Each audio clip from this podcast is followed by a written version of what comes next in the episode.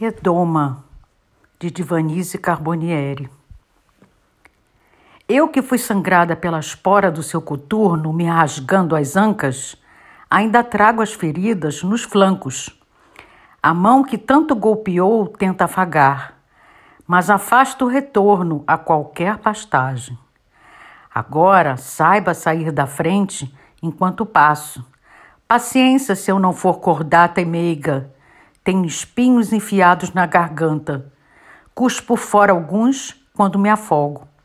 Dentro da redoma circula a pantera, sacudindo a terra com suas patas negras.